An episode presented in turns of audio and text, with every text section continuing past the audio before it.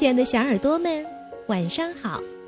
欢迎关注微信公众号“微小宝睡前童话故事”，我是你们的珊珊姐姐。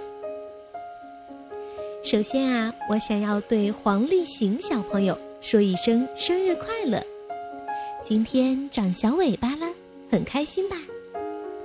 如果珊珊姐姐满足你的生日愿望，为你讲故事，是不是更加开心呢？那先来听听你的留言吧。珊珊姐姐、橘子姐姐，五月六号是火黄立行的生日，我想点播一个小熊和灰狼的故事。那今天我们就来讲一个关于大灰狼的寓言故事。不仅要送给小寿星黄立行，还要送给同样喜欢大灰狼的刘华福小朋友。一起来听听今天的故事吧，《大灰狼学艺》。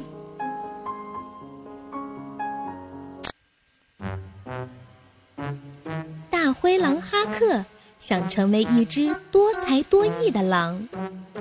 哈克拜了好多老师学艺，可是都没成功。这是为什么呢？哈克看见阿乌猫每天都能钓到好多大鱼，他也很想吃鱼，就拜阿乌猫为师学习钓鱼。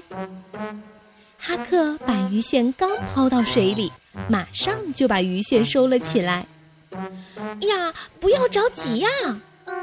阿乌猫认真的对哈克说：“要等到鱼咬钩后，鱼线往下沉的时候才能收线。”要等到什么时候啊？哈克急了，于是就不学了。哈克看到哼哼猪的毛笔字写得很漂亮，就去找哼哼猪向他学习书法。哈克写了几个字，没有一个好看的字，就想打退堂鼓了。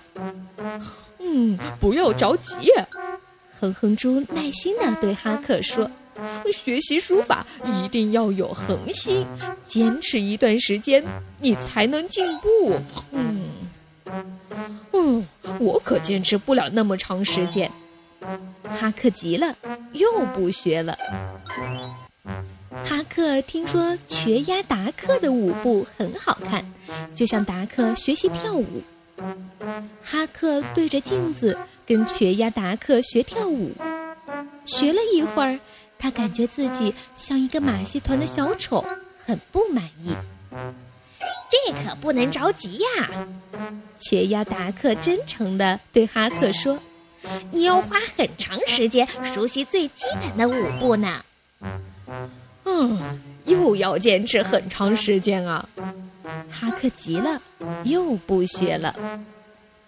就这样。大灰狼哈克到现在还在想成为一只多才多艺的狼呢。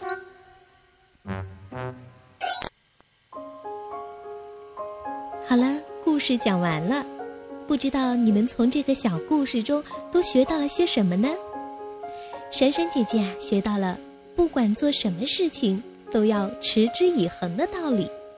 你们呢？快在我们的微信平台上留言，分享你们的感受吧。